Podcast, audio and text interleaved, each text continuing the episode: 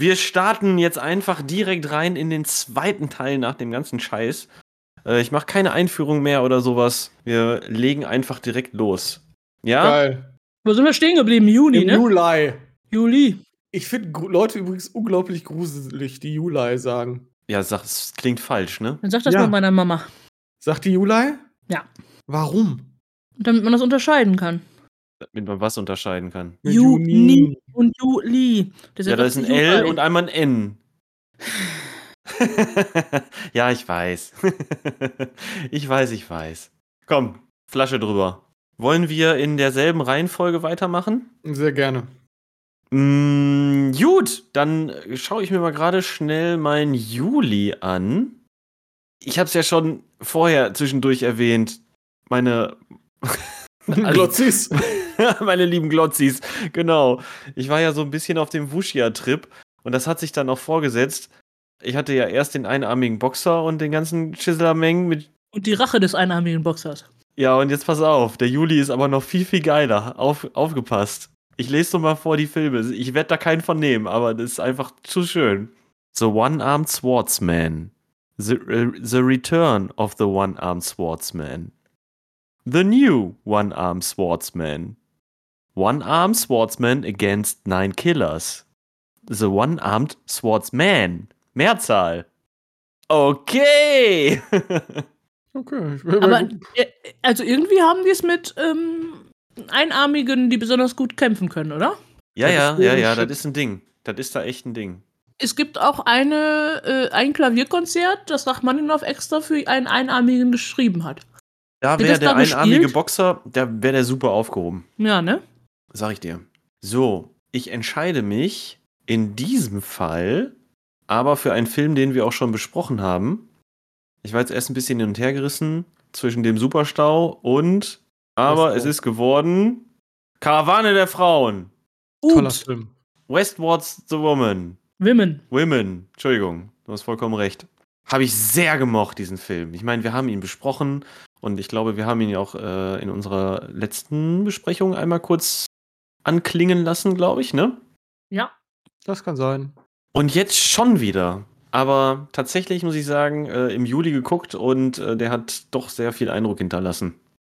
Und, äh, es geht ja um diesen Wagentrack voller Frauen, die von Chicago irgendwo, irgendwo an die Westküste äh, geführt, gekarrt Ja. werden sollen, genau. Kalifornien, glaube ich, tatsächlich. Kalifornien, ne? Instantly nach Kalifornien und die ganzen Cowboys, die so mitkommen, die sterben oder ja, sterben nach und nach weg oder laufen weg. Und übrig bleibt dann nur noch ein Unerschrockener. Und ähm, die Frauen übernehmen da quasi die Führung und führen den Track durch das unwegsamste Gelände, durch Unwetter, durch ähm, gefährliche Gebiete vorbei Wären Kinder unterwegs. gebären Kinder unterwegs, ja. Einfach fantastisch inszeniert, kann ich nicht anders sagen. Kann ich verstehen. Ich fand den auch gut.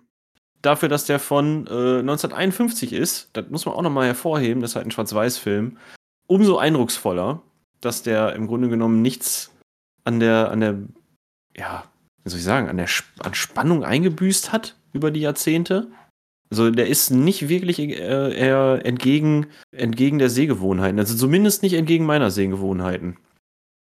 Ich fand auch, dass man den sehr gut konsumieren konnte. Also der hat, da musste man sich jetzt nicht so wie bei anderen älteren Filmen so irgendwie reinfuchsen oder da mit Abstrichen irgendwie äh, leben, sondern der war einfach gut.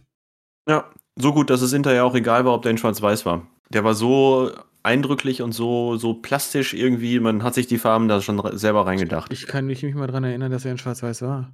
Siehst du? Geil eigentlich, ne? Wenn man das Ja. über so einen Film sagen kann. Richtig gut. Ja, hört euch das bitte an, als wir die Western besprochen haben in einer unserer letzten Folgen. Dann äh, kriegt ihr noch ein bisschen mehr Schwärmerei ab. Gut, dann mache ich weiter. Bitte. Danke. Ähm, ich schwanke ein bisschen, obwohl nein, eigentlich schwanke ich nicht. Also ich habe mir äh, The French Dispatch angeguckt von äh, Wes Anderson. Ah, ein Wes Anderson. Und ich mag Wes Anderson-Filme. Und ich mochte auch The French Dispatch. Ich fand den großartig. Aber ich nehme einen Film, den ich ein bisschen schlechter bewertet habe, aber der dafür mein Herzchen von mir bekommen hat, und zwar Mhm. Maverick. aus dem Jahre 1994. Schon wieder mit Mel Gibson. Mel Gibson, ja. Äh, äh, Habe ich nicht irgendwann erwähnt, ich mag Mel Gibson gar nicht, aber da mag ich den auch. In den frühen Filmen ist der auch cool, cool noch. ja. Und ich mag auch Jodie Foster voll gerne. Das ist so ein klamaukiger Spät-Western. Es geht um äh, ein äh, Pokerturnier und äh, Mel Gibson, Brad Maverick, äh, ist so ein ja, Gauner und Spieler, aber ein ziemlich guter. Und Jodie Foster ist auch, will auch bei diesem Spiel mitspielen und es geht eben darum, wie die sich gegeneinander austricksen und auch den Rest austricksen. Da gibt es auch einen Bösewicht und so weiter. Und das ist tatsächlich ganz nett gemacht. Mel Gibson spielt so den netten Schurken von nebenan, der aber trotzdem ein gutes Herz hat, obwohl er ein bisschen Schurke ist. Hm, The Smart Ass. Genau. Und ich, äh, irgendwie verbinde ich damit, ich habe keine Ahnung, weil ich ihn zum ersten Mal geguckt habe. Also, das muss auf jeden Fall schon Jahrzehnte her sein, wenn nicht sogar Jahrhunderte. Und ich finde den einfach immer schön. Irgendwie, äh, hinter, der ist nicht, ja, der hat jetzt keine großartige Spannungskurve oder der ist nicht super schön von den Bildern, aber das ist ein schöner, unterhaltsamer Film, den man mal einfach so weggucken kann. Bisschen klamaukig, bisschen Action, ein bisschen cooler Typ, bisschen coole Jodie Foster. Cooler Film.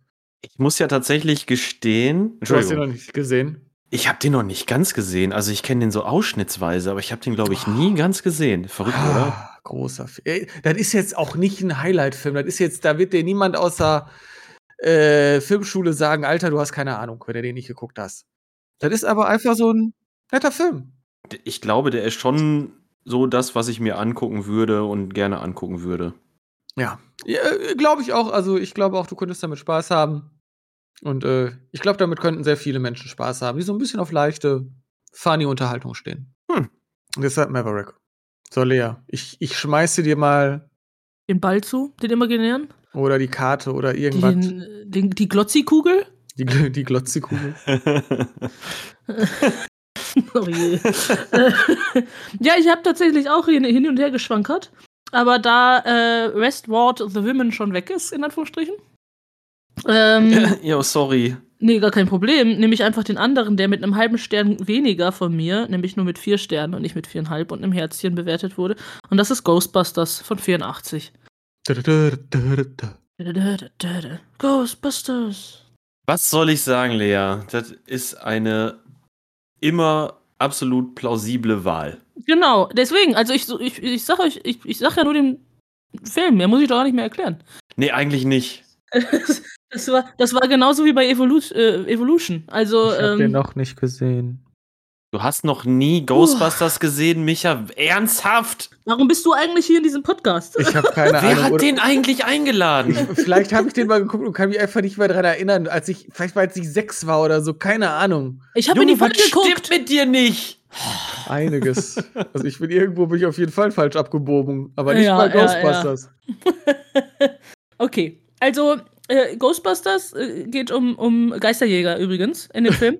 Ja, Ähm, grob weiß ich so den, den, den großen Wurde Plot auch in dem großartigen Jahr 84 äh, abgedreht, so wie wir bereits wissen, sehr, sehr viele andere großartige Filme. Ja, warum haben wir den nicht geguckt? Weil, weil zwei Personen, im Gegensatz zu dir, den schon kannten. Mhm. Hm. Wir hatten ja so eine Prämisse, ne?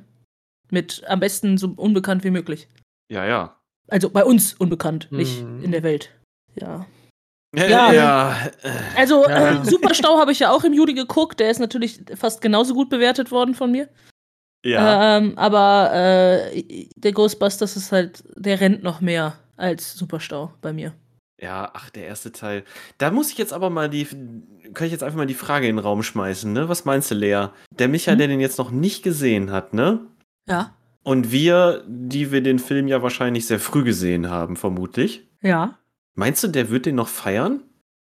Das ist schwierig. Da, das stimmt. Das ist schwierig.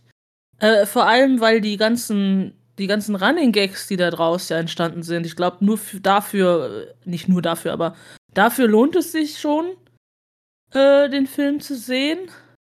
Und für Dr. Wankman. Ja. Bill Murray ist einfach unschlagbar in dem Film. Aber ich äh, habe auch, also ich kann auch verstehen, wenn jemand den heute anmacht, ähnlich wie bei anderen Nostalgiefilmen, dass da nicht mehr der Hook fängt. Dass die Mhm. Harpune der Micha, daneben der hat schießt. letztens was ganz Interessantes gesagt. Was war das, Micha? Du hast äh, Stirb langsam geguckt, ne? Äh, ja. Den ersten Teil. Ja. Und äh, du hattest ja so deine Probleme mit, weil du da so unfassbar viele Sachen wieder gesehen hast, die man so aus der Popkultur kennt, die einfach so ins, die in dieses Meme-Universum übergegangen sind. Ja, das, das war nicht so mein Haupt, also mein Hauptproblem, dass der sehr, also dass der abgesehen davon, dass er ein guter Film ist, der sehr, sehr viele Stellen hat, die mich so unglaublich nerven und die es heute auch nicht mehr geben würde, weil sie einfach dumm sind. ähm, ähm, so, dass das der Film beim mehrmaligen Ku- Gucken immer weiter Kultstatus verliert. Aber es tatsächlich, der ganze Film ist einfach, du, man, man kann irgendwo ein Standbild machen bei Stirb langsam und sagen, oh, das kenne ich aus Meme. Mhm. Das ist der Hammer. Häufig, ne? Ist viel. Und ich glaube, das ist mit den Ghostbusters auch so, weil man, das ist auch einer dieser Filme, bei denen man vielleicht das Gefühl hat, man kennt den komplett, Ja. ohne ihn je gesehen zu haben. Und wahrscheinlich wird man sogar Szenen, ganze Szenen wiedererkennen, wenn man den Film das erste Mal sieht. Und sich vielleicht sogar denken, ah, okay, da kommt das also her. ja, bei mir sind Oder so. Ja, bei mir sind es eher die Sprüche, weil ich weiß nicht, ob, ob die, aus Ghostbusters schon so ein starkes Meme, ne, schon so eine starke Meme-Kultur heutzutage äh, entstanden ist. Weil ich finde, die Szenen, also die Bilder, davon sind nicht alle so eindrücklich. Nur so, ja, die zum Ende hin, ne, Showdown-Bilder und so, dieses, dieser seltsame Vorhof da auf dem, was ist das denn, auf diesem Wohngebäude. Schon ein bisschen krass. Ähm, aber mehr so Sachen wie, Genau, ich habe in die Falle geguckt. Woran hast du gedacht an den Marshmallow-Mann? Äh, nicht die Strahle kreuzen. Mhm. Genau, nicht die Strahlen kreuzen. Ja, genau. Also all, all diese Sch Suhl! Bist du der Gatekeeper? all diese Dinger kommen halt aus dem Film. Mhm. Oh, ich liebe es. Beste Szene bei Ghostbusters, bei der ich mich immer noch wegschreie, obwohl die einfach so banal und so subtil ist, als sie alle zusammen im Fahrstuhl stehen und äh, die machen das erstmal dem, das, dieses Protonenpäckchen an, das fängt so an zu Mhm. surren. Und Ja. alle machen so einen Schritt weg. Ja. Das finde ich so gut. Ich werde auch nie vergessen, wie die Eier auf dem, äh, auf dem, auf der, An äh, ähm, auf der Küchenfläche anfangen zu braten. Das ist auch so ein Bild, das bei mir sich immer Ja, ich hab's, hat. er ist jetzt angekomem. Ich guck mir Ja? den mal an. Ja, gut. Vielleicht auch mit uns zusammen. Übrigens, ich, äh, Gerne. kurze Anekdote nebenbei. Ich habe den Film äh, ähm, war hier ähm, Scouts Guide to the Zombie Ap- Apocalypse Mhm. gesehen, statt Ghostbusters an einem Abend, weil mir gesagt wurde, Ghostbusters, da soll, da soll ja das Frauenbild nicht so gut sein. Hä? Echt? So, aber So- ich, es stimmt durchaus, dass es, ähm, dass das halt ein 80er-Jahre-Film ist, genauso wie zum Beispiel Bachelor Party. Und es dort ein bestimmtes Frauenbild vielleicht auch gab, das gesellschaftlich vorgeherrscht hat. Einetwegen. Und das merkt man auch daran, wie äh, Andy McDowell ist das, glaube ich, ne? Äh, da Nee, spielt. nee, nee. Sigourney das- Weaver. Sig Ach ja, sorry. Ach, ja, ja, deshalb ja. wollte ich gerade fragen, wie können Filme mit Sigourney Weaver ein schlechtes Frauenbild haben? Ja, die ist halt schon hinterher so ein bisschen, die ist schon ein bisschen sexuell aufgeladen am Ende. Genau, Ja, aber aber das die hat liegt auch anders. Das ist nämlich nicht, weil, nicht mehr, weil sie eine Frau ist, sondern, äh, ja, Punkt, Punkt, Punkt. Aber auf jeden Fall, ähm, was mich viel mehr aufgeregt hat, ist, dass in dem Scouts Guide das Frauenbild so viel schlimmer ist. Der ist Und neuer. der ist halt 20 Jahre jünger. Oder fast schon 30 Jahre jünger. Und das hat mich an dem Abend sehr aufgeregt. Weil ich gesagt habe, wir hätten Ghostbusters gucken können. ah, Naja. Nee, schön. Okay, Das war mein Juli. das hört sich gut an. Auf in den August. Bitte, auch ihr. Ihr habt auch schön ausgesucht. Maverick, war, Ma Maverick mag ich auch. Gruppenumarmung. Guck mal, der Juli ist so ein, äh, so ein, war jetzt so ein Monat, wo mindestens immer zwei Personen die Filme gekannt haben, die vorgeschlagen wurden. Ja, stimmt. Mal gucken, ob das jetzt auch immer noch so bleibt. Im August, da ebbte es mit dem Wuschia-Gedönse bei mir langsam ab. Da werde ich jetzt auch keinen mehr nennen. Äh, Doch, vielleicht ein. Angriff auf Ken Men. Äh, greifen nämlich die Chinesen Taiwan an und die tapferen Taiwaner verteidigen sich gegen die chinesische Übermacht. kennt keine Hatten Sau. wir das nicht schon mal? Diesen Film kennt keine Sau. Und soll ich dir was sagen? Ich bin der Erste, der auf Letterboxd eine Review dazu geschrieben hat. so unbekannt ist dieser Film. Ich glaube, ich bin auch der Einzige, der den, der den bewertet hat. In ganz Letterboxd. Was zum Teufel? Jeder muss mal Pionier sein. Ja, krass. Ja, du bist ein krass. Vorreiter. Schon echt verrückt. Der scheint in der ganzen Welt nirgendwo rausgekommen zu sein, aber Hauptsache in Deutschland hat er eine Auswertung bekommen. I don't know why. Aber gut, um den soll es nicht gehen. äh, Im August habe ich nämlich noch einen anderen Film geguckt. Auf Disney Plus ist er erschienen. Ich hatte überhaupt gar keine Erwartungen, ehrlich gesagt. Waren meine Erwartungen sogar sehr, sehr, sehr niedrig, weil mit diesem Franchise schon so viel Bullshit getrieben wurde. Die Rede ist von Prey. Hm. Nicht gesehen, nee. Ich wollte ihn noch. Er ist aber auf meiner Watchlist. Prey ist der quasi der neue Predator-Film. So, und wenn man sich jetzt mal das Predator-Franchise anguckt, ne, dann ist halt nach dem zweiten Teil nur noch Scheiße gekommen. Ich habe nicht mal den zweiten gesehen, ich habe nur den ersten geguckt. Ja, immerhin. Jedenfalls spielt das Ganze ja jetzt äh, in der Vergangenheit. Und zwar, boah, oh, wann, wann spielt denn das überhaupt? 1719. Ah, Dankeschön. Hast du direkt nachgeguckt? Jo. 1719. Im wilden Westen quasi, im wirklich noch wilden Westen. Und da geht es um ein, einen Stamm von Ureinwohnern, die irgendwann auf den Predator stoßen. Also auf ein Predator-ähnliches Vieh. So, es ist nicht direkt, da gibt es so auch irgendwie unterschiedliche Rassen. Ich stecke da in der Lore nicht so drin, keine Ahnung.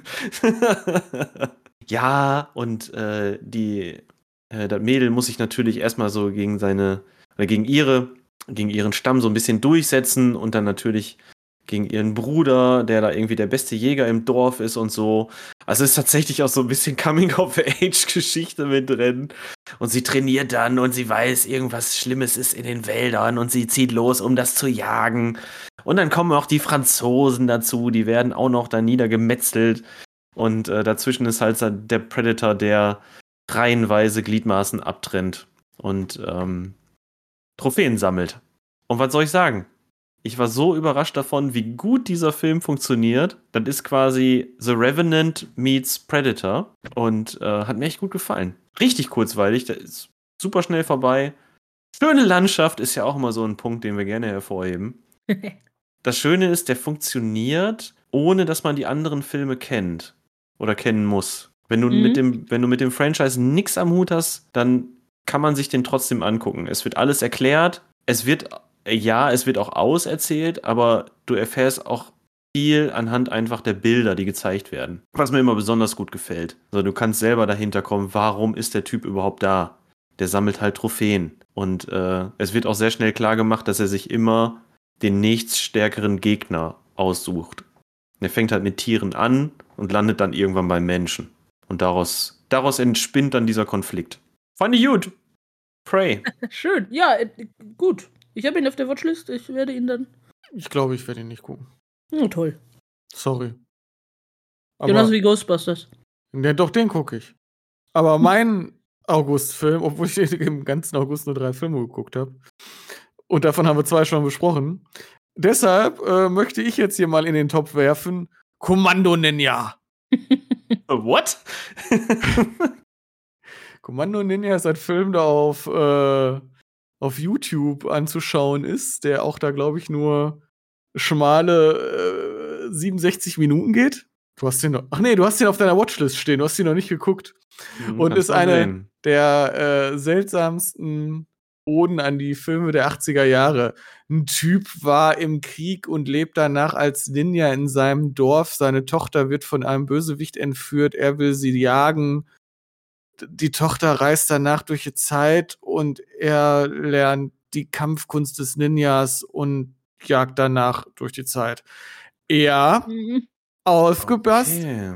Es kommt Zeitreise drin vor. Ja, ich würde gerade sagen, ist doch gar nicht so dein Und Steckenpferd. du hast ihn trotzdem geguckt. Ja, aber da der Film so unglaublich bescheuert ist.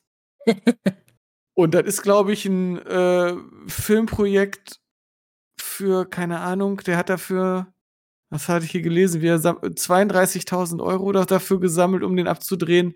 Der, also der sieht wirklich aus wie ein verwandt schlechter 80er Jahre B-Movie, aber macht höllisch viel Spaß.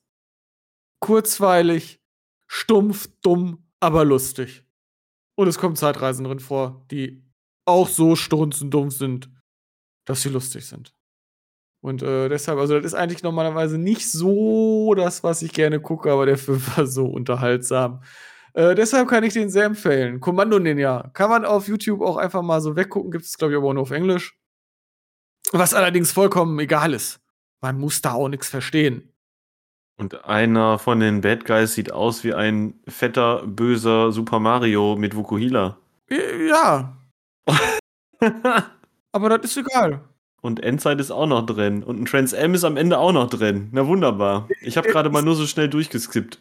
Der Film hat einfach alles, was man braucht, um glücklich zu sein. Deshalb Okay. äh, Kommando Ninja. Ja, dann lasse ich den doch gerne mal auf der Watchlist. Äh, soll, solltest du auf jeden Fall, kannst du auch gleich noch nach dem Podcast so kurz vorm Schlafen gehen. Der ist auch jetzt nicht so aufregend, dass du nicht Bubu machen kannst. Ja, der kommt jetzt mal in meine äh, für später Ansehen-Liste bei YouTube. Alles klar. Auch wegen den kommunistischen Raptoren. Äh, was? Ja. Klingt gut, ich liebe den Film, jetzt schon. okay. Einfach mitnehmen, gucken. Kommando Ninja. Also sind auf jeden Fall sehr gute 68, keine Ahnung, 67 Minuten. ja, mein August. Ich habe auch vier Filme gesehen im August. Mhm. Zwei davon haben wir zusammen gesehen. ähm, und von den anderen beiden, ich, äh, ich habe es ja, glaube ich, schon angedroht, ähm, nehme ich den, der, den man vielleicht nicht als einen Highlight-Film bezeichnen würde, so generell, der vielleicht überrascht. Er dauert auch nur zwölf Minuten. Hm. und es ist Spider-Man Into the Pizzaverse. Hm. Willst du das unseren Glotzis tatsächlich antun? Ich, will das den Glotzis antun. Ja, weil sonst das andere wäre Coming to America und das würde ich niemandem antun. Warum Ich erkläre kurz warum. Warte, warte, Ja, gut, warte. bitte. Ich erkläre ich erkläre kurz warum. Also wie gesagt, ich hatte ich hatte ich habe wir haben ich habe vier Filme gesehen. Einer davon war The Amazing Wizard of Pause. Ja, Dann hatten wir Captain Kronos, der natürlich auch gut war. Ja. Coming to America ist, heißt auf Deutsch, glaube ich, Prinz äh, aus Zamunda 2. Uff. Mhm. Okay. Uh, schwierig. So, und dann habe ich einfach im Nachhinein, nachdem ich am 31. Juli, ähm, am 31. Juli noch Spider-Man No Way Home geguckt hatte, kurze Zeit später bei YouTube Spider-Man Into the Pizzaverse gesehen und dachte mir, was, was, was? Und hab da drauf geklickt. Und dieser Film ist mir nicht mehr aus dem Gedächtnis gegangen. Das haben wir gar nicht gemerkt. Ja, ich habe ihn ja euch auch vorgeschlagen. Mhm. Es scheint auch tatsächlich so zu sein, dass wir die einzigen drei sind, die eine Review geschrieben haben zu diesem Film. Man kann ihn nämlich bei Letterboxd verlinken. Und wenn man ihn bei Letterboxd verlinken kann, dann darf man ihn auch als Ja. das Fil- Film-Highlight bei unserer Letterboxd-Liste angeben. So. Ich habe ihn, habe ich ihn geratet? Ich glaube nicht, Ja, oder? du hast vier Doch. Sterne gegeben. Weil das Jetzt so, nicht mehr. so eine absurde Scheiße ist, aber ey. What? Genau, ich mag ja absurde Scheiße. Und ich will auch kurz erklären äh, für alle Glotzis da draußen, äh, die keine Ahnung haben, wovon ich da eigentlich rede oder was Hölle das ist. Also bevor ihr das einfach bei YouTube googelt und anguckt.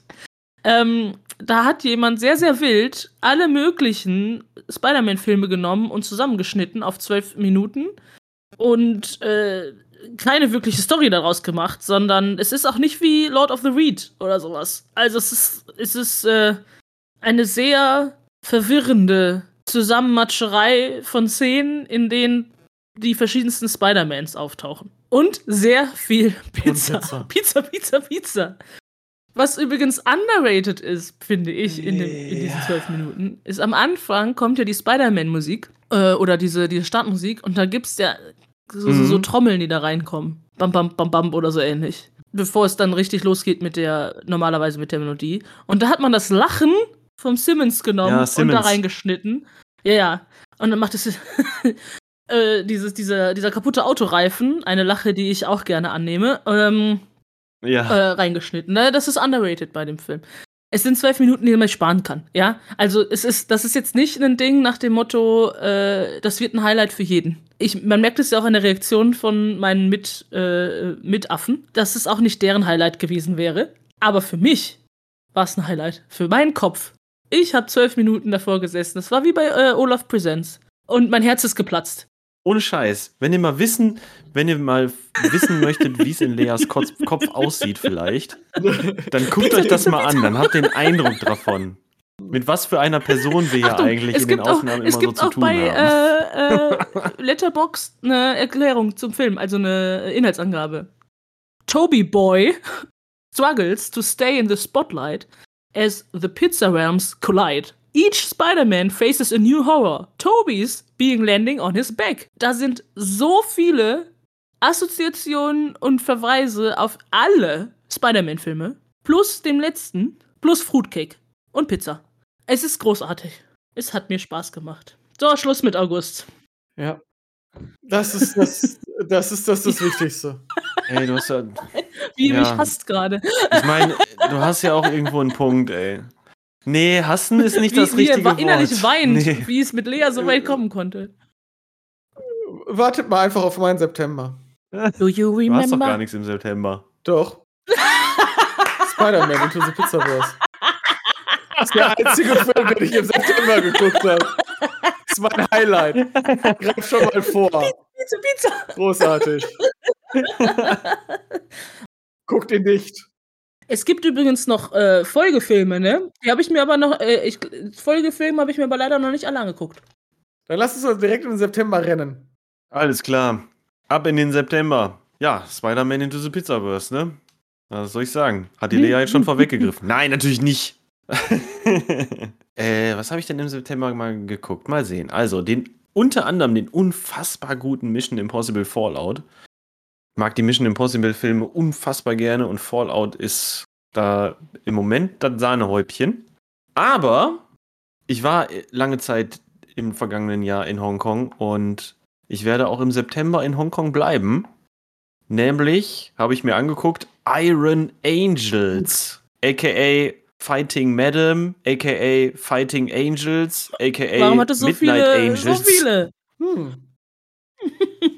Das, das ist nie ein gutes Zeichen. Ach, das ist, das ist doch häufig gewesen bei, äh, bei so Asia-Kloppern, dass die einfach ganz viele unterschiedliche Namen bekommen haben. Vor allem in Deutschland, da ist das ja noch ganz schlimm gewesen. Da wurden ja auch Filme einfach zusammengepackt mit, ähm, mit zum Beispiel mit, mit denselben Darstellern. Inhaltlich nichts miteinander zu tun und dann in Deutschland einfach eine Filmreihe draus gemacht. Ich weiß nicht, ob das bei Iron Angels auch der Fall war, keine Ahnung. Bin mir nicht mal sicher, ob der hierzulande überhaupt entschieden ist äh, auf Deutsch. Ich habe ihn auf Englisch gesehen. Aber ähm, das ist einer dieser Vertreter des äh, Girls with Guns Subgenre. Das ist was ganz Abgefahrenes. Ihr kennt vielleicht noch Michelle Yeoh. Mhm. Kann das sein? Michelle Crouching, Crouching Tiger. Hidden Dragon Ja, mit Chow Yun Fat. ja. Da spielt die zum Beispiel mit. Oder äh, hat auch Anfang letzten Jahres Hm. in Everything, Everywhere, All at Once nochmal mitgespielt. Den ich immer noch nicht geguckt habe und unbedingt gucken muss.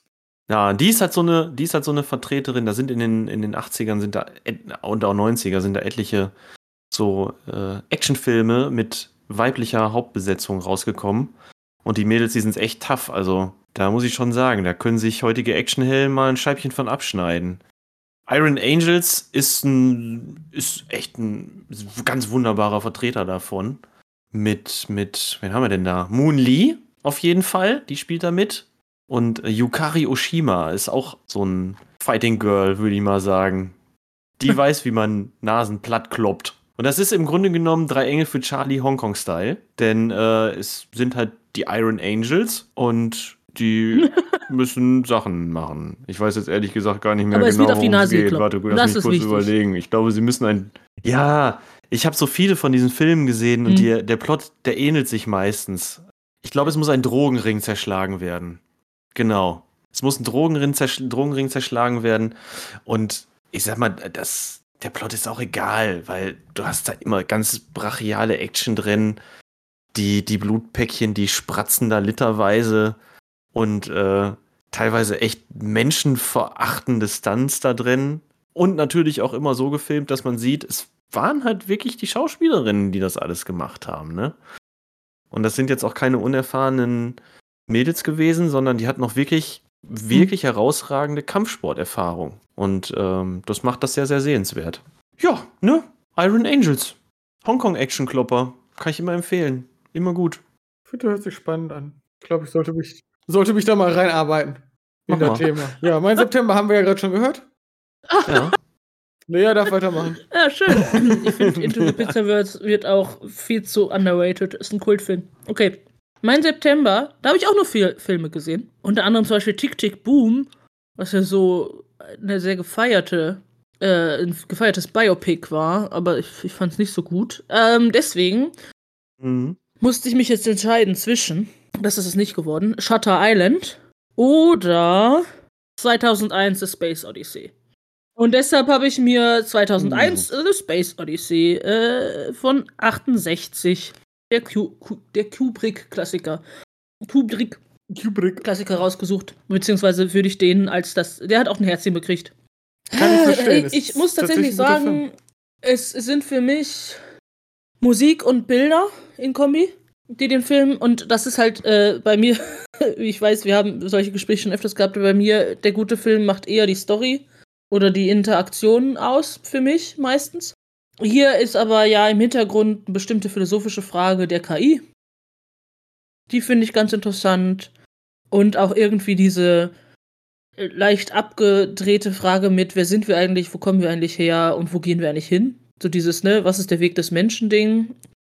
Aber was für mich den Film gut macht oder warum ich den so gerne manch, manchmal gucke, so oft kann ich ihn auch nicht sehen, äh, ist Musik plus Bild-Kombi. Also das Künstlerische in dem Sinne, äh, den der Film, das der Film hat. So. Bin bei 2001 immer wieder überrascht, wie alt er ist. Und was da Und- ein und Jahr vor der der Mondlandung alles gemacht wurde. Ja, ne? ja. Das ist halt schon erstaunlich.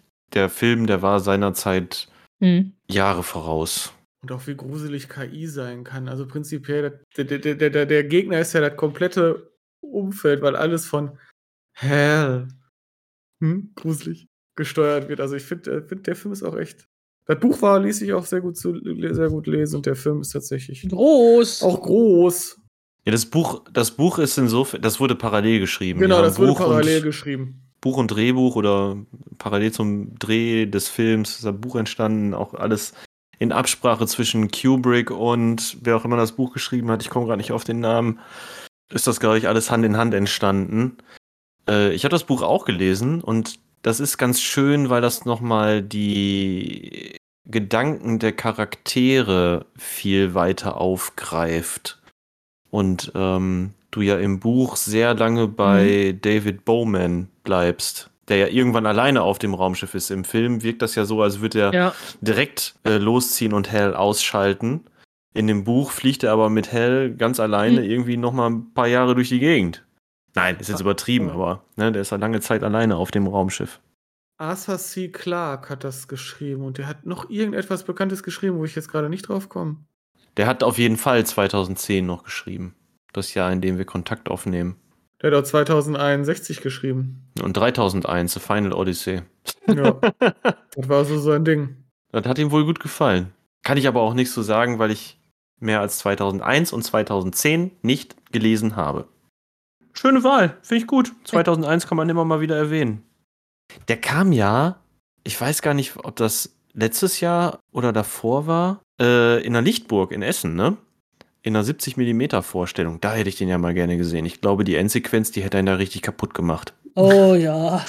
Die macht einen, ich finde, die macht einen auch immer noch kaputt. Also, Ja, aber je größer die Leinwand ist und je krasser der Sound, ich glaube, desto eindrucksvoller wird das. Also nicht, ich glaube, das ist, ist so. Ich glaube, die drückt einen einfach in den Sitz, bis man ohnmächtig wird. Hätte ich gern gesehen. Kann ich mir vorstellen. Ach ja. Kommen wir in den Oktober? Jo, gerne. Okay. Da habe ich voll viel geguckt. Ja? Also für meine Verhältnisse sieben Stück. Wow, Micha. Ey, den, Hammer. Monat, den Monat davor habe ich einen geguckt, also. Und der Ja, ging gut. auch nur zwölf Minuten. Also ist das eigentlich schon eine großartige Steigerung. Ich habe sechs Stück gesehen. Da waren noch so Sachen dabei. Ich habe mal wieder Blade nachgeholt. Ich auch. Warum haben wir denn im Oktober Blade geguckt? Weiß ich nicht. Ich glaube, weil, weil wir beide zur gleichen Zeit bei Amazon darüber gestoßen sind. Das könnte sagen. sein. Und weil ich irgendwann mal wieder mit irgendjemandem über die Anfangsszene gequatscht habe und mir wieder aufgefallen ist, wie geil die doch ist. Ah, der ganze Film, der ist ziemlich gut eigentlich, ne? Außer dass die Effekte ein bisschen schlecht gealtert sind, aber sonst? Ja, ich hatte auch Spaß. Ja, ne? Ja. Aber den, den nehme ich jetzt nicht, äh, denn ich wähle mal ein bisschen was melancholischeres. Und zwar The Kid Detective. Nicht Nein, nö. war das nicht auch der, der, der Conan? das Kinder, der Kinderdetektiv? Ach so, nee, nein, natürlich, Detective Conan, nein. Wobei Flo ja schon gesagt hat, dass die Filme ganz gut sein sollen, ne? Muss man sich eigentlich mal angucken. Aber nee. Äh, The Kid Detective mit Adam, äh, mit Adam Brody. Und Adam Brody spielt Abe Applebaum. Und der war als Kind äh, ein Detektiv. Er war ein Kinderdetektiv. Und ähm, in seiner Heimatstadt durchaus berühmt, weil der so diverse Fälle gelöst hat und ganz offensichtlich auch ein cleveres Kerlchen war. Aber, da macht der Film einen kleinen Zeitsprung, ein paar Jahrzehnte später ist Applebaum mit 31 ziemlich am Ende seiner Karriere angekommen, ist, äh, wohnt in einer WG, ist völlig runtergekommen, kriegt nur noch solche Fälle wie meine Nachbarskatze ist weg und äh, hängt komplett an dem Ruhm aus seinen Kindertagen und an der Flasche. Und äh, dann kommt irgendwann eine alte Freundin zu ihm oder eine alte Bekannte und teilt ihm mit, dass ihr Freund ermordet wurde. Und er soll doch den Mörder finden. Und dann ergreift er die Chance, aber keiner glaubt an ihn und er glaubt noch nicht mal an sich selber. Ja, macht sich dann tatsächlich auf die Suche nach diesem Mörder. So ein bisschen, bisschen Mörder-Mystery. Und halt auch Bewältigung mit seiner eigenen Vergangenheit. Auch so eine Selbstfindungsphase von ihm. Er ist auch völlig aus der Zeit. Er hat gar keinen Bezug mehr zur Realität eigentlich. Das ist so ein, so, das, das geht so ein bisschen in dieses Noir-Genre. So ganz klassischer Aufbau, wie man das aus so Krimis kennt. Es gibt zwei Fälle, die scheinbar nichts miteinander zu tun haben und dann fließt das hinterher so zusammen. Ne, so typischer Krimi-Plot. Und das Ganze aber ist dann so verpackt in so eine ganz zynische, wirklich schwarze, bitterböse, zynische Komödie. Funktioniert voll gut.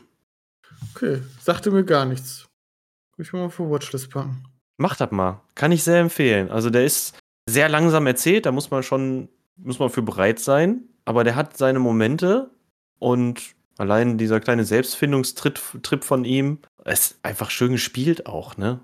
Mein Oktober wird ein bisschen schwerer. Ich habe mir Faust angeguckt. Also nein, ich habe mir natürlich auch äh, ja, Bube, Dame, König, Gras und Snatch angeguckt, weil ich Bock hatte auf Guy Ritchie-Filme. Die sind auch beide ziemlich geil. Aber ich habe mir am 29. Äh, die Faust-Inszenierung äh, aus dem großartigen Jahre 1960 angeguckt. Auf äh, Blu-ray. Hintergrund war folgender. Ich habe noch nie Faust gesehen oder gelesen. Und da ich im Moment sehr lesefaul bin, habe ich mir gedacht, komm, guckst du dir mal den Film an. Und ein Kollege, der äh, den in der Schule benutzt und auch das Buch gelesen hat, hat gesagt, den kannst du echt gut gucken, der ist sehr nah am Buch und der ist auch sonst toll inszeniert. Mhm. Und äh, der Kollege hatte recht. Also, ähm, das ist die äh, Aufführung mit Gustav Grundgens als Mephisto, der allerdings auch der, der Direktor des Films ist. Und ähm, eigentlich ist es ein abgefilmtes Theaterstück, was allerdings jetzt nicht statisch nur die Bühne im Bild hat, sondern sich im Bühnenbild bewegt. Und ähm, ja, das ist anstrengend, weil das tatsächlich, äh, ich weiß jetzt nicht, ob wortgetreu nach dem Goethes Faust ist oder da, da, bin ich nicht so weit drin, aber eben schon sehr nah an dem Original. Also es ist schwierig, dem zu folgen und das ist jetzt nichts, was man so mal eben mal kurz auf der Couch wegguckt, auch vor allem, weil der irgendwie zwei Stunden geht. Aber A ist der schauspielerisch ganz großartig. Und ähm, auch wenn er anstrengend zu gucken ist, ist es nie so, so, unangenehm, dass man ihn ausmachen möchte. Also zum Beispiel die erste Stunde verfliegt. Und ähm, danach kommen dann so mal so ein paar Ermüdungen, also kamen bei mir Ermüdungserscheinungen, ähm, aber auch nie so schlimm, dass man ein Handy in der Hand nimmt. Und äh, ich finde, das ist für ein abgefilmtes Theaterstück aus dem Jahre 1960 schon eine Leistung. Und ähm, wenn man Faust mag oder noch nie Berührung mit Goethes Faust hatte, sondern dann mal eben mal schnell sich das in zwei Stunden geben möchte, kann ich den echt empfehlen. Vor allem, da kommen so viele Zitate drin vor, die ja heute irgendwie auch noch in unserem Sprachschatz drinstecken, wie der Pudelskern und so weiter. Ähm, cool. Kann man gucken. Großartig inszeniert. Toll geschauspielert und ähm, nicht so schlimm, wie sich's eigentlich anhört. So. Goethes Faust. Ist doch sonst so eingeteufelt. 1960. Ja, klingt cool. Der ist wohl der Super Mephisto. Es gibt ja nicht so viele, nee, es gibt ja nicht so so viele Verfilmungen von Faust. Deswegen, ich glaube auch unter anderem, weil äh, diese 60er Jahre Verfilmung mit einer der bekanntesten und besten ist. Ähm, ich habe den auch so mit Anfang 20 oder so gesehen und kann mich auch noch sehr gut vor allem an den Mephistopheles erinnern. Und Will, äh, Will Quadflieg spielt den äh, Fauststoff. Okay. Ja, das ist äh, korrekt und der macht das auch gut. Ich habe Faust auch noch nie. Also. G gib dir das mal. Nee, äh, ich, ich habe irgendwann Faust entdeckt im Bücherregal und habe ihn einfach gelesen. Äh, so mit 16, 17. Mhm. Ähm, hatte aber, aber dann kaum mit irgendjemand darüber gesprochen und es hat einige, es hat einige Zeit gedauert bei mir. Also nachdem ich den gelesen habe, so drei, vier Jahre später gefühlt, wo ich endlich gecheckt habe, was eigentlich das Problem ist. also, dass Faust ja so alt ist und dann wieder jünger gemacht wird und äh, nur um wieder die äh, Lüste, ja, ja, um wieder die Lüste 13-Jährige. des, des Jungseins zu Verstanden. erleben. Ähm, und dass das alles eine Wette zwischen Gott und dem Teufel ist. Auch interessant. Gut, äh, ich gehe einfach jetzt zu meinem, äh, meinem äh, äh, Oktober, ja? Ja, Ähm, bitte. Da habe ich wieder ein paar mehr Filme gesehen. ja, bitte. Unter anderem zum Beispiel Jumanji von 95. mhm. Klassiker. Aber das ist nicht, ja, richtig, auch wieder so ein Klassiker. Aber das ist nicht der, den ich, ähm, den ich als den, als meinen Oktoberfilm vorstellen möchte, sondern äh, A Walk in the Woods.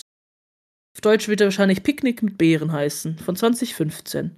Ist eine Romanverfilmung, beziehungsweise, nein, Quatsch, Reiseberichtverfilmung.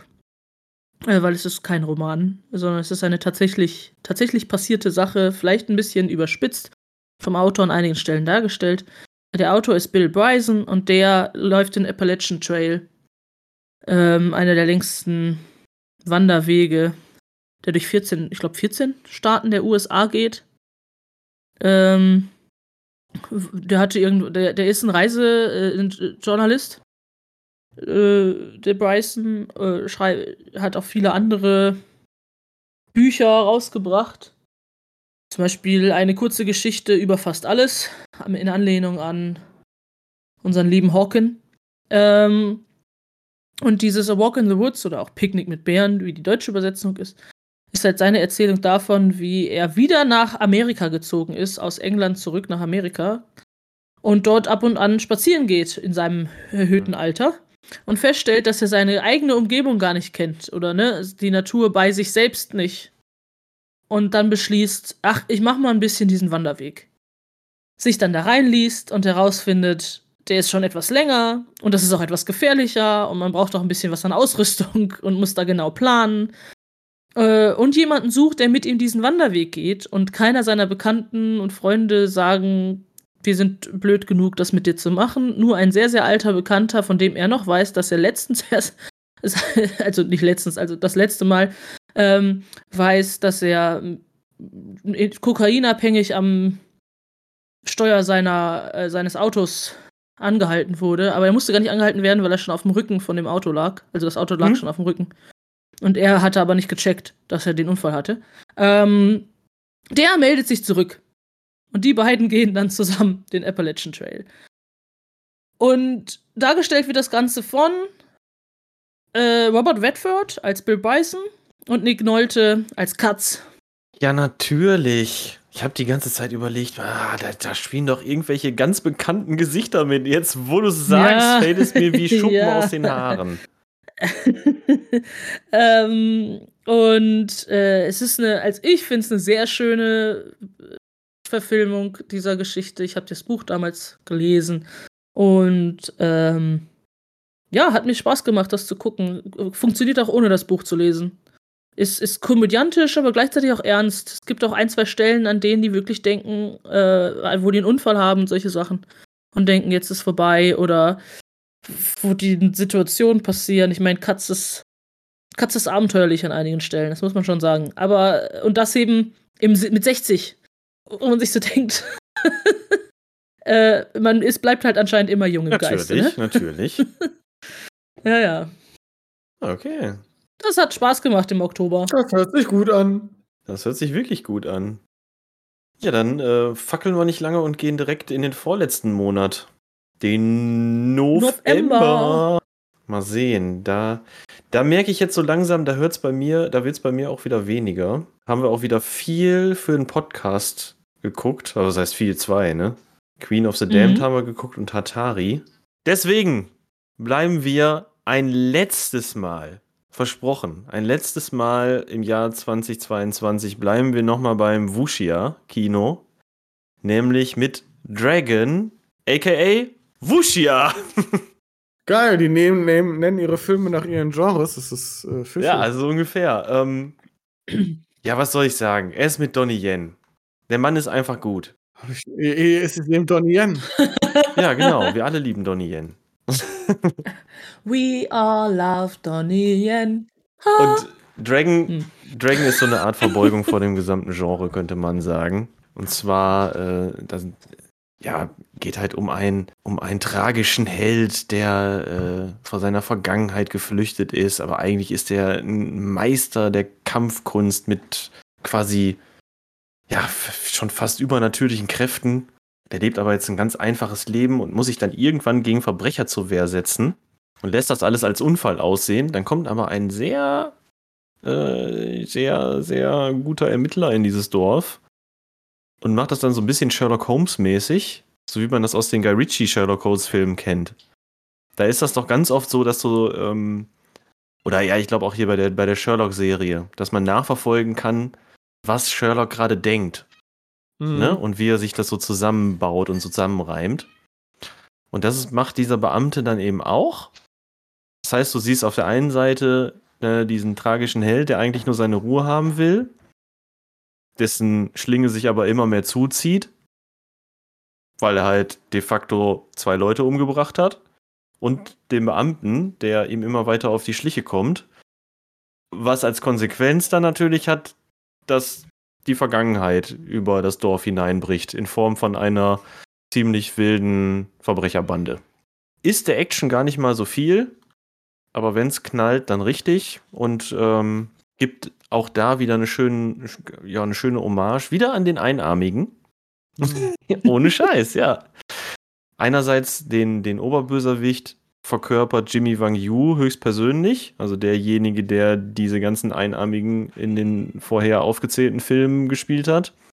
Und äh, Donnie Yen selber wird zum Einarmigen im Laufe des Films und muss dann damit kämpfen. Also auch da eine echt schöne Verbeugung vor dem Ganzen. Und der Film, der sieht auch einfach echt geil aus. Der ist einfach wunderschön gefilmt. In so einem pittoresken Dörfchen, in so einer Waldumgebung und guter Ding, gutes Ding. Fertig. Okay. Ich habe fertig- fertig. Also, äh, wie gesagt, ich habe tatsächlich abgesehen von Atari und Queen of the Damned nur einen Film geguckt und das war Mortal Kombat aus dem Jahre 2000, äh, 2021. Kommentar auf, Let ähm, Kommentar auf Mm. Letterboxd. Man wird beim Zugucken dümmer. Kann man, glaube ich, so stehen lassen, ja. Äh, äh, ernsthaft, das ist wirklich, also, ich empfehle ihn jetzt trotzdem. Ich meine sogar sogar äh, Scientific. Mein Gott, ich kann, ich kann nicht mehr sprechen Mhm. Deutsch. Äh, wissenschaftlich könnte man das äh, mit anbringen, weil Zeit ja auch vergeht. Ne? Ja, also- bei Zeit sterben ja dann auch Zellen. Ja, Und ja, also wenn man mal sich richtig mal blöd machen möchte. du empfiehlst nicht eins von denen, die Ah, wir ja, schon gesehen doch, haben? ich, empf ich, ich empfehle Queen of the Damned. Nein, ist gelogen. Ich empfehle Atari, weil er ist tatsächlich der beste Film. Hey, hey, hey, hey, hey. So wollte ich das überhaupt Guck nicht nicht Mortal. Kombat. Bitte nicht. Der Film ist stumpf und blöd. Und ich bin mir nicht mal sicher, worum es überhaupt. Ich glaube, das war auch nur so ein, so, eine, so ein Vorfilm für irgendeinen Mortal Kombat-Film, der danach kommt. Weil der ist auch irgendwie. Der da. Hauptheld ist auch richtig dumm, ne? Der kriegt die ganze Zeit auf die Fresse. Ich glaube, das ist dumm. Ich habe ja den unglaublichen Audiokommentar äh, gleichzeitig Ja. gehört. Weil also, ich hätte den Film sonst nicht geguckt, sagen wir es mal so. Wenn ich nicht einen Kommentar Haben wir das erträglicher gemacht oder wurde es dadurch noch schlimmer? Naja, ihr habt auf jeden Fall ziemlich äh, genau das, was gerade angesprochen wurde mit äh, der äh, Hauptcharakter ist anstrengend. Äh, wurde während des Sch- Schauens sehr oft nochmal nach vorne geholt. Es gab aber andere Stellen, hat es das anstrengend gemacht, weil man gemerkt hat, dass auch ihr dem Film nicht so Nein, gefolgt seid, wie man manchen Filmen folgt. Also, sodass ihr reingesprochen habt, während das einzige, in Anführungsstrichen, einzige Mal überhaupt Gespräch in dem Film. Ja, aber war. das Gespräch war ja unwichtig. Ja, ja, genau, aber ihr habt halt reingesprochen. Los, schaut ihn euch an, es ist ein großartiger Film und Und großartiger genau Audiokommentar. deswegen lassen wir das auch hier so stehen. Ne? Der Micha, der hat sich jetzt für Mortal Kombat entschieden. Das war eine gute Wahl. Wir haben nochmal unser eigenes Produkt dazu ins Ring, in den Ring geworfen. Genießt es. Lehnt euch zurück und genießt es. Lasst euer Hirn britzeln. Nein, tut es nicht. Das klingt genauso wie äh, von Matthew McConaughey gibt es so Einschlafaufnahmen. Äh, ähm. Ja, aber die, aber die gehen Weißt du? nicht so. Nein, guck nicht Mortal Kombat. Einschlafaufnahmen, kannst du ihm dabei zugucken, wie er einschläft, oder? Nein, nein, nein, der hat so äh, Audioaufnahmen gemacht, um dir zu helfen, Leute, einzuschlafen. Fokussiertes Einkaufen, bitte. Ja, du redest ja auch schon nicht mehr seit fünf Minuten. Ich muss mal eben die Tür zumachen. Die Podcast-Katze ist wieder on Ach, wenn fire. du, wenn du auch eh aufstehst, ich, ähm, bevor wir zum Dezember kommen, muss ich äh, das Jahr auch noch mal. Ich muss mal kurz weg. Dann bleibe ich hier alleine so sitzen. Ja, also Mortal Kombat ist so ein Film, da geht es um ein großes Turnier, das Mortal Kombat. Alle, keine Ahnung, wie viele tausend Jahre kommen dann irgendwelche Dämonenwesen und dann gibt es irgendwelche Helden auf der Erde und der eine, der Böse, spielt nicht fair, der will alle vorher umbringen. Aber das lassen sie sich nicht gefallen und deshalb wollen die dann zum Schluss alle von dem Dämonenfürsten, alle Helden umbringen. Keine Ahnung, das ist aber dann auch unfair. Ist aber auch vollkommen egal, weil zum Schluss hauen die sich und die haben auch Superfähigkeiten. Und man kennt die Figuren eigentlich aus diesem komischen, aus dem Spiel Mortal Kombat. Ja, der ist auch relativ blutig, manchmal.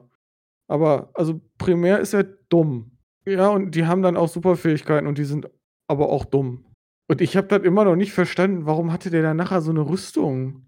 Weil ganz oft auf ihn eingeprügelt wurde und das die einzige Möglichkeit war, dass der nicht zu Mus verarbeitet wird. Hat war seine Superfähigkeit so geil, du kannst auf die Fresse kriegen? ja, ja, das war seine Superfähigkeit, genau. Das, das ist auch dumm. Vor allem nachher müssen die ja noch ihre Superfähigkeiten suchen und der eine findet seine dann nicht und die kriegen ihre Superfähigkeiten nur durch Wut oder so. Keine Wut? Ahnung, ist aber auch ziemlich dumm. Ich, ich glaube, davon kommt ein zweiter Teil und der wird noch dümmer. Ich hoffe nicht. Ich hoffe, die lassen das jetzt. Ich, ich hoffe, die lassen das Franchise da jetzt sterben. Okay. Ganz So, ehrlich. Lea, was kam, Finish it! Lea, was kam denn bei dir im November? Bin ich dran? Also, äh, unter anderem habe ich Queen of the Damned und Atari geguckt. Großartige Filme. Ja, ich habe aber auch Adrenalin geguckt und äh, wenn es, wenn wir einen schlechtester Film des Monats gemacht hätten, dann wäre das meiner gewesen im November. Der ist schlimmer als Queen of the Der Michael Damned. Bay Film ist das, ne? Hm? Nee, nee, nee. Nee, nee, nee. Till Schweiger. Oh! Im Phantasialand. Oh ja, aber stimmt, du hast davon Von erzählt. Aber der 1996. Michael Bay, der hatte doch auch, Ja. der hieß doch auch so. Adrenalin, nee, Ambulance hieß der, so. Aber wir sind bei Til Schweiger im Phantasialand. Aber das ist der Till Schweiger und dem rate ich niemanden. Jetzt kommen wir zu dem, den ich geguckt habe und den ich doch vorschlagen würde. Das ist Dr. Sleep von 2019. Ja, das ist halt hier auf. Äh, Das Sequel, nee, doch, das Sequel zu Shining. ja, ja, ich erinnere mich. Mit äh, Ewan McGregor als kleinen äh, Danny. Beziehungsweise nicht mehr kleinen Danny. Und der Film ist in meinen Augen weniger gruselig als Wenig The bis gar Shining, nicht. weil in The Shining.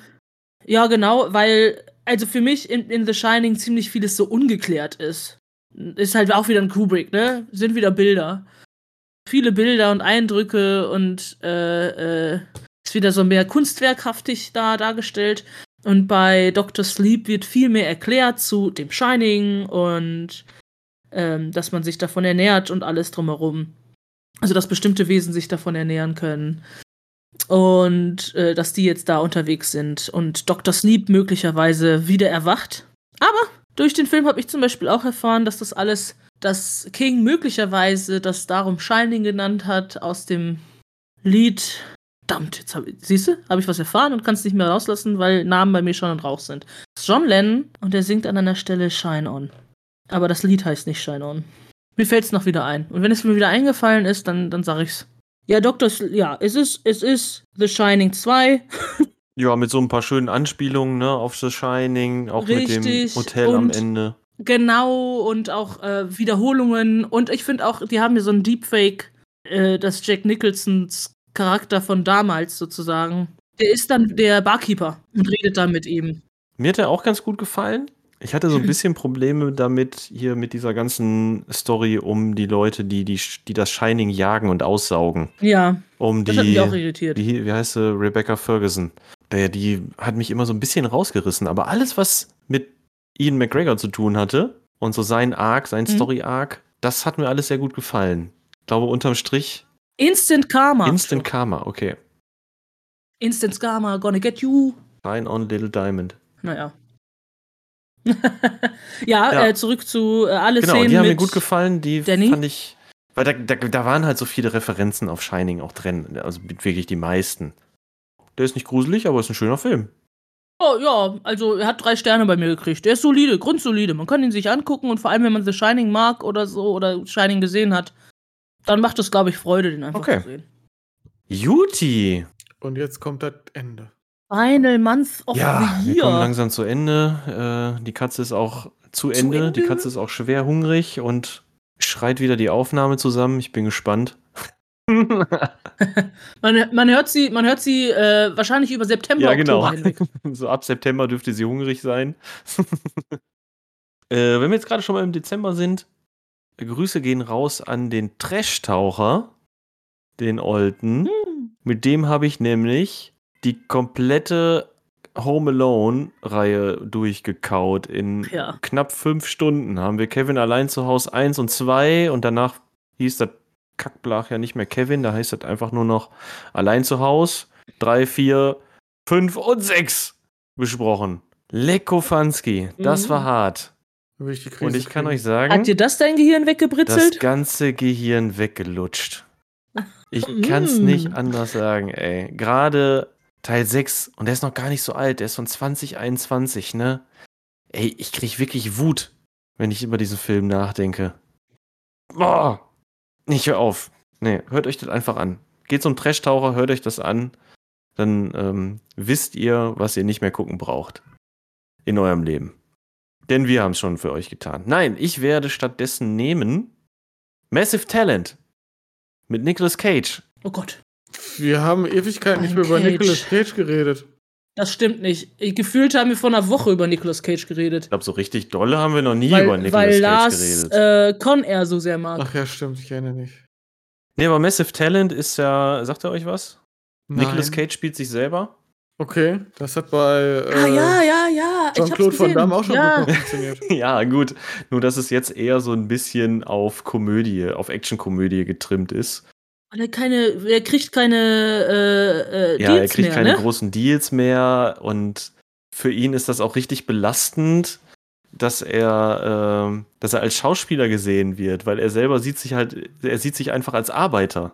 Er will einfach Filme drehen. Er hat Spaß an dem, was er tut. Er arbeitet gerne. Er findet es so blöd, dass er da so im Mittelpunkt steht und dass, ähm, ja, dass man ihn deswegen so verballhornt immer wieder. Und auch sein Agent glaubt nicht mehr so richtig an ihn. Und ähm, irgendwann nimmt er dann einen Job an für eine Million Dollar. Waren es eine Million? Ja doch, eine Million Dollar.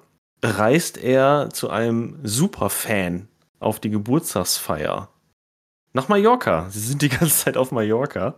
Und dieser Superfan, Pedro Pascal übrigens, Schauspieler, den ich auch sehr gerne Mhm. sehe, der hat ihn eingeladen. Und da entwickelt sich dann so eine ganz, ganz tolle Freundschaft zwischen den beiden. Die ist wirklich, ich kann es nicht anders sagen, cute. Cute. Pedro Pascal äh, ist so ein richtiger, wie heißt er in dem Film nochmal? Javi. Javi ist so ein, so ein richtiger Super-Nerd-Fan von Nicolas Cage. Ja, dann unterhalten die sich über Filme, über Regisseure.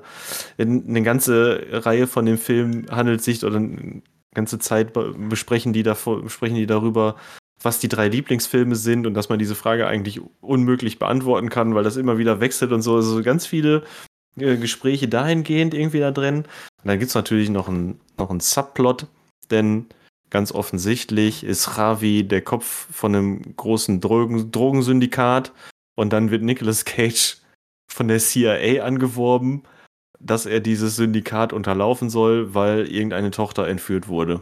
Ich glaube, von irgendeinem Präsidenten. Ja, und dann muss Nicolas Cage, der sich selbst spielt, zusätzlich noch in eine andere Rolle schlüpfen, quasi. Ist crazy. Ja, gut, und vor allem, da er ein schlechter Schauspieler ist. Äh, nimm das bitte zurück. Nicolas Cage ist ein, ist ein großartiger Schauspieler. Nicolas Cage ist ein sehr großartiger Schauspieler, der einfach nur unglaublich viel Pech mit seinen Rollen hat. Am besten fand ich ihn in Ghost Rider. Also klar, der, der nimmt ganz viele Paychecks mit. Der hat ja einen unfassbaren Output. Das scheint ja ein absoluter Workaholic zu sein. Und da sind auch, ist viel Grütze dabei. Aber du kannst dem nicht absprechen, dass der nicht immer mit Leib und Seele dabei ist. Der gibt halt echt immer einfach alles. Und das Schlimme ist, ich glaube, der hat auch schon einen Oscar gewonnen, sogar zwei. Ja, das ne? ist schon ein bisschen länger her. Vielleicht für Stadt der Engel. Nee, Leaving Las Vegas als bester Hauptdarsteller. Ey, das macht so viel Spaß. Nicolas Cage, der einfach eine ne völlig verdrehte Version von sich selber spielt und Pedro Pascal als sein bester Freund, den beiden einfach so zuzugucken, wie die so durch den Tag und durch diese Geschichte stolpern. Ich habe gerade gesehen, dass er den Vater in den Groots spielt. Er spricht. Das äh, kann sein, ja. Mir fällt auch gerade auf, dass ich ein paar Filme von dem echt gut finde. Ach, sag bloß, Micha. Außer Duell der Magier. ja, Duell der Magier war einer von diesen Dingern, die waren, das äh, war eher nix. Da habe ich mich ein bisschen für geschämt. Ja, nur noch 60 Sekunden. 8 Millimeter ist ein ganz großartiger Film. Ja, Lord of War. The Rock. Ja, scheiße. Ja, muss ich schon sagen, Nicolas Cage ist schon ein herausragender Typ. Ich meine, der. Mal gucken, was der noch so bringt, ne? Der ist mit seiner Karriere noch lange nicht am Ende. Und das ist halt auch ein crazy Dude, der sich einfach mal einen Knochen von einem Dinosaurier kauft und sich deswegen bis über beide Ohren verschuldet. Ja, okay. Mein Dezember äh, war der beste Film, den ich geguckt habe, ein Klassiker, aber ich muss jetzt niemanden The Big Lebowski empfehlen, oder? Allen. Allen, genau, guckt The Big Auch die, die schon gesehen haben. Ja, guckt den einfach nochmal, der Dude ist großartig. Ähm, aber das mache ich nicht. Ich äh, glaube, ich werde Glass Onion, a Knives Out Mystery empfehlen. Habe ich auch im Dezember gesehen. Ja, ich habe überlegt, noch Bullet Train habe ich mir noch im äh, Dezember angeguckt. Ähm, dieser Auftragskiller-Film mit Brad Pitt im Zug. Den kann man hier auf jeden Fall mehr erwähnen. Ich habe es vorhin vergessen, den habe ich im August nämlich im Kino gesehen. Äh, da hat er wahrscheinlich besser gewirkt als auf dem Fernseher. Das ist nett. Ich, ich hatte immer so das Gefühl, der wäre wär gern noch ein crazier Guy Ritchie-Film, ist es aber nicht. Da sind viele schöne Szenen drin einfach. Aber irgendwie so richtig hundertprozentig mitgenommen hat er Brad mich Pitt nicht. ist so unfassbar sympathisch. Das stimmt. Aber äh, Glass Onion äh, fand ich tatsächlich ein Funken besser. Mögen mir jetzt sehr viele Menschen widersprechen, weil der extrem überladen und ein bisschen verfranst ist und auch so ein bisschen. Eigentlich gibt es nicht so ein richtiges Verbrechen. Ja, und der sieht auch so überzeichnet und viel zu voll und bunt aus. Aber, ah, ich mag diese. Also doch schon, es gibt einen Mord. Ich korrigiere mich, es gibt einen Mord, aber irgendwie ist es nicht so befriedigend. Die Aufklärung ist nicht so befriedigend. Nein. Also der Film will unglaublich viel und kriegt es aber nicht so ganz hundertprozentig hin. Aber A, ich finde schön, dass es wieder mehr solche Filme gibt. Also der ist so eine, ist mit dem gleichen Detektiv wie bei Knives Out, der wirklich besser ist. Genau, Daniel Craig. Ich mag einfach so Krimi und Whodunit-Filme und äh, ich finde schön, dass das auch jetzt die Agatha Christie-Sachen wieder neu verfilmt werden. Über Qualität kann man streiten, aber ich finde cool, dass es wieder seine, seine, seinen Weg in die Popkultur findet. Und Glass Onion geht eben in diese Richtung oder möchte in diese Richtung gehen, macht halt nur ein bisschen zu viel daraus. Ist aber cool. Nette Charaktere, tolle Schauspieler. Daniel Craig ist verdammt sympathisch, finde ich. Ein bisschen verschroben, aber wäre, glaube ich, gern mal. Ja, ein. Edward Norton mal wieder in einer größeren Produktion. Das ist korrekt. Und ähm, Hugh Grant in einem ganz kleinen Auftritt. Stimmt, ja. Oh ja, aber auch ein wundervoller Auftritt. Ich mag die Idee hinter diesem Auftritt. ja, ähm, Kate Hudson, tolle Schauspielerrage, äh, nette Ideen, ein bisschen überdrehter Krimi. Kann man gucken. Mir hat er Spaß gemacht. Ich muss tatsächlich sagen, ne, ich fände es super, wenn die das jetzt weitermachen würden oder wenn die mehr aus der Figur Benoit Blanc machen würden. Es soll ein Knives Out 3 geben. Da gehe ich fest von aus, der wird ja schon entsprechend erfolgreich gewesen sein jetzt. Ich finde auch Daniel Craig hat äh, ganz offensichtlich sehr viel Spielfreude an diesem Film, oder? Findet ihr nicht auch? Äh, ich finde auch, also der macht, also ich glaube, der fühlt sich da drin fast wohler als in seinem James Bond-Dasein. Ey, dann bin ich mir ziemlich sicher, wenn ich nämlich mal an Ja. äh, so einen Film wie ein Quantum Trost denke, hat er teilweise schon fast einen gelangweilten Eindruck oder einen genervten Eindruck gemacht. Und hier Also wie ausgewechselt, du erkennst den gar nicht wieder. Mhm. Kann aber auch sein, dass das schauspielerische Wahl war, ne? Also, dass er diesen genervten Aus Ausdruck hat, weil er Bond Ja, verkörpert. schon. Dann, Macht das zu gut. ja, dann macht das zu Aber es gut. macht vielleicht mehr dann hat Spaß. das zu glaubhaft ihn, gemacht. Äh, ja, aber es macht vielleicht auch einfach mehr Spaß, ihn in Glass Onion zu Ja. sehen. Also Ja. und auch in, genau, auch, auch in Knives Out, ähm, also in dem ersten Teil, den man Ja. dafür nicht gesehen haben muss, den man aber gesehen haben sollte, weil er besser ist und auch sehr gut. Ähm, ja. Knives Out hat den Vorteil, dass du noch viel mehr, viel verschrobenere Charaktere hast, eigentlich. Ja, und auch wieder sehr gute, sehr, sehr gute Schauspieler, also Chris Evans, Anna de Armas, die ich ja tatsächlich voll großartig finde, aber Jamie Lee Curtis auch. Don Johnson auch mal wieder zu sehen. Ja, aber wir, das ist der falsche Film. Was nicht, ich bin bei Knives Out gerade. Ja, und ich bin bei Glass Onion. Aber Anna de Armas spielt bei Knives Out mit. Ich weiß. Guckt euch beide an. Okay. Wenn ihr ein bisschen Bock habt auf so Krimi mit leicht verschrobenen Darstellern, gucken. Machen Spaß. Beide. Punkt. Das war mein Jahr. Ich entschuldige mich, dass ich so wenig Filme geguckt habe. du wirst dich bessern? Ich werde mich bessern. Ich habe dieses Jahr schon genau null geguckt. Sehr gut. Aber äh, ich glaube, als nächstes werde ich mir ein bisschen Krankenscheiß angucken. Finde ich gut. Ja, Guck dir mal ein bisschen kranken Scheiß an. gucke ich. Ich glaube, ich werde als nächstes David Lynch-Filme gucken. Ich möchte zu jedem Einzelnen eine dezidierte Rezension von dir haben. Und eine Erklärung. Ja. Und vornehmlich erstmal eine Erklärung, worum geht's denn da überhaupt? genau. okay. Lea macht den Sack zu. Ja. Ich wollte übrigens noch sagen, dass ich äh, äh, Glass Onion besser fand als Knives Out. Okay, das ist schön. Aber trotzdem nicht besser als der Film, den ich jetzt vorschlage. Avatar. Nein. Entschuldigung. Okay, war mal Versuch nein, wert. nein, nein. Ähm, ich habe auch nicht so viele Filme im, aber auch doch mehr als im November anscheinend. Äh, Filme im Dezember geguckt. Aber in den letzten Tagen, natürlich geht man ja auf diese wundervollen Weihnachtsfilme. Äh, dann habe ich da hier so Love Heart und The Grinch. Aber vorschlagen tue ich Klaus. Hm. Animationsfilm von 2019. Spanischer Autor? Oder spanischer Regisseur? Bin gerade unsicher. Auf jeden Fall hat er auch äh, bei den äh, ein, ein paar Preise abgesahnt. Ähm, und es ist die etwas andere Geschichte, natürlich immer die etwas andere Geschichte, rund um Nico Kraus, nee, ähm, Nikolaus oder Klaus und wie der eigentlich entstanden ist. Äh, Den habe ich zwar schon letztes Jahr gesehen, aber dieses Jahr ist er wieder aufgetaucht. Aus Gründen. Aus guten Gründen. Macht also als Weihnachtsfilm mir sehr Freude, den zu gucken. Der hat auch einen bestimmten Witz, den mancher Weihnachtsfilm in meinen Augen nicht hat. Sind ja dann oft so stark auch für Kinder gemachte Filme und hier gibt es auch wieder, was man ja öfter bei Animationsfilmen machen kann, versteckte Sachen für die Älteren unter uns. Also kann man den auch jetzt im fortgeschrittenen Alter noch gut gucken. Also, ja, ja, es ist kein, äh, hier ist eine kleine Puppe. Äh, und die macht so. Oder was ist, ja, meinst ja, du? ist das ein besserer Weihnachtsfilm als Stirb langsam? Äh, für mich ja. Hm. Weil, Achtung, die Diskussion ist ja, ist Stirb langsam ein Weihnachtsfilm, nur weil er zu Weihnachten spielt? Da gibt es ja ganze Abhandlungen zu. Ich, ich, die Frage ist, ist Stirb langsam wirklich ein so, so guter Film? Da, das, da, da, nee, die Frage stelle ich mir Okay. jetzt nicht. ähm, der stirbt langsam, ich gucke stirbt langsam aber auch sehr gerne zur Weihnachtszeit. Aber ich habe ja jetzt hier Love Heart, ist von 2021.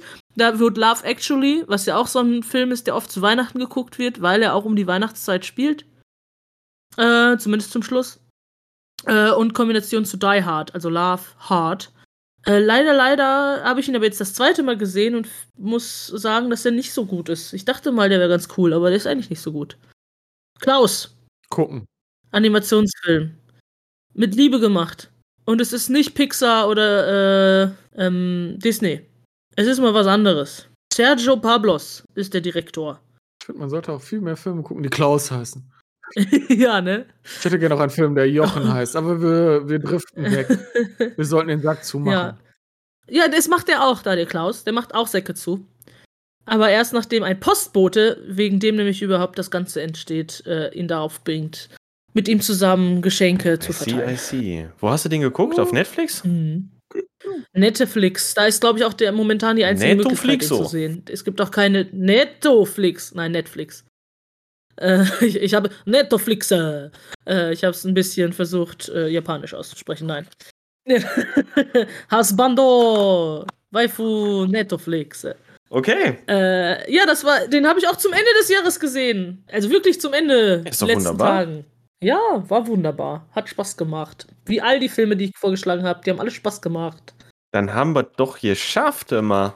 Also wir haben auf jeden Fall ein sehr buntes Sortiment an Filmen. Also ist von eigentlich durch alle Genres durch, ne? Wir haben echt alles dabei. Ja. Obwohl so eine richtig, Von absoluten Schwachsinn.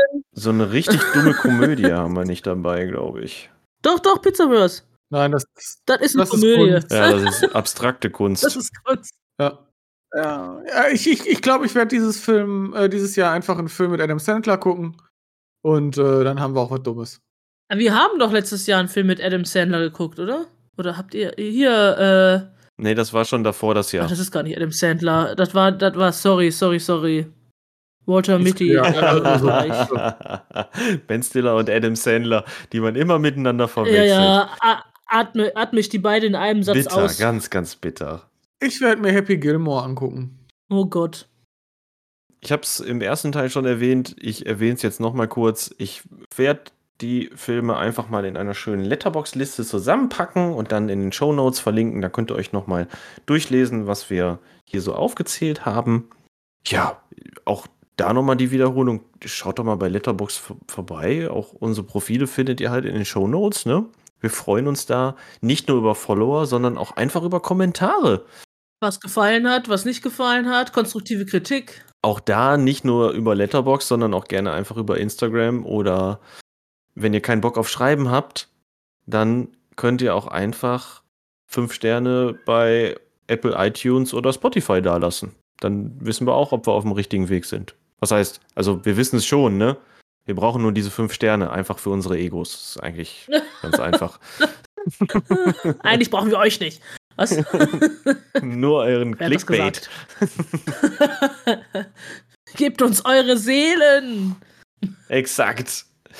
Ja, und ich würde sagen, damit machen wir jetzt ein schnelles Ende, einen schnellen Strich unter das Jahr 2022. Unseren Rückblick habt ihr soeben gehört. Ich würde sagen, wir hören uns dann demnächst wieder, wenn es wieder um Soundtracks gehen wird. Den Spoiler dazu haben wir ja schon rausgelassen. Es geht in die weit entfernten Galaxien, nicht zu Star Wars. So viel sei verraten. Und damit würde ich sagen, sind wir raus für heute. Ich wünsche euch Ich dachte, was. wir singen zum Abschluss alle nochmal. We all love Donnie Yen. Ah. Nein, okay. Doch, doch, sing weiter. Das war's schon, das ist nur ein Jingle. Und nochmal alle. We all love Donnie Yen.